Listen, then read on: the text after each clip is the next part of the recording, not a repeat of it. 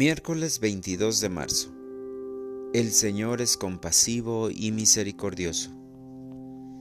Lectura del Santo Evangelio según San Juan. En aquel tiempo Jesús dijo a los judíos que lo perseguían por hacer curaciones en sábado. Mi Padre trabaja siempre y yo también trabajo.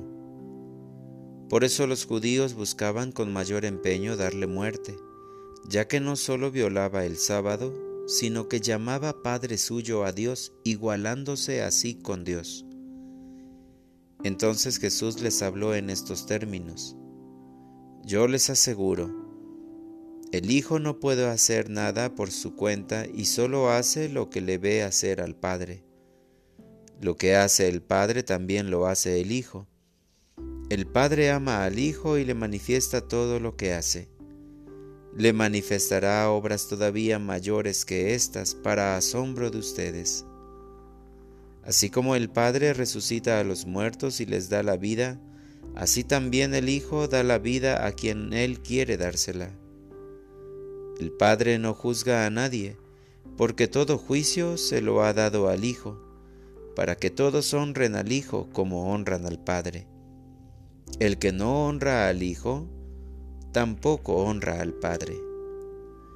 Yo les aseguro que quien escucha mi palabra y cree en el que me envió, tiene vida eterna, y no será condenado en el juicio, porque ya pasó de la muerte a la vida. Les aseguro que viene la hora, y ya está aquí, en que los muertos oirán la voz del Hijo de Dios, y los que la hayan oído vivirán pues así como el Padre tiene la vida en sí mismo, también le ha dado al Hijo tener la vida en sí mismo, y le ha dado el poder de juzgar, porque es el Hijo del Hombre.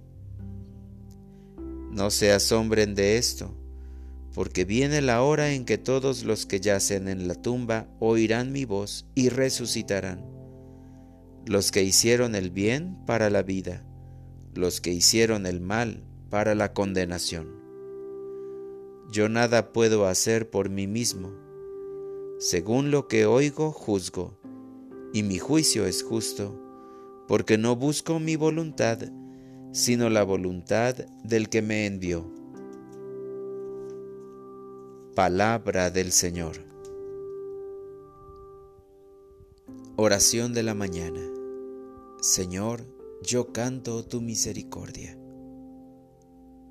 Señor, un día más en tu presencia, un día maravilloso porque simplemente contener la vida ya lo es.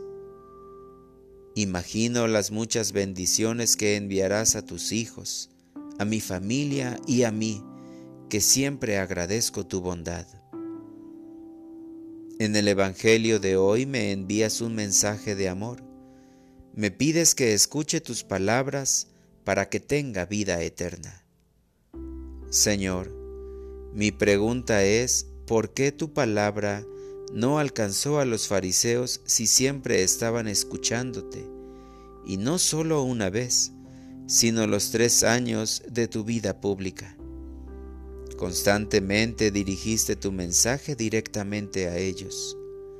Qué tremendo privilegio tuvieron los fariseos. Sin embargo, Siempre mantuvieron un corazón cerrado a tu amor, a tu palabra, aunque no todos, porque hubo quienes te escucharon y te siguieron. Señor, en tu palabra canto tu misericordia. Creo que por esta experiencia puedo cantar tus alabanzas y decirte, Señor, tu misericordia es eterna.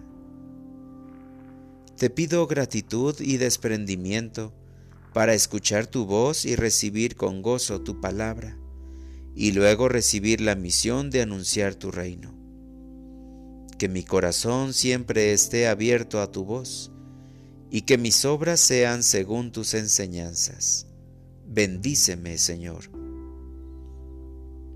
Para orientar mi vida, hoy abriré el corazón y la mente para escuchar la palabra de Jesús, porque sólo ella da seguridad para la vida eterna, pues es vida y amor.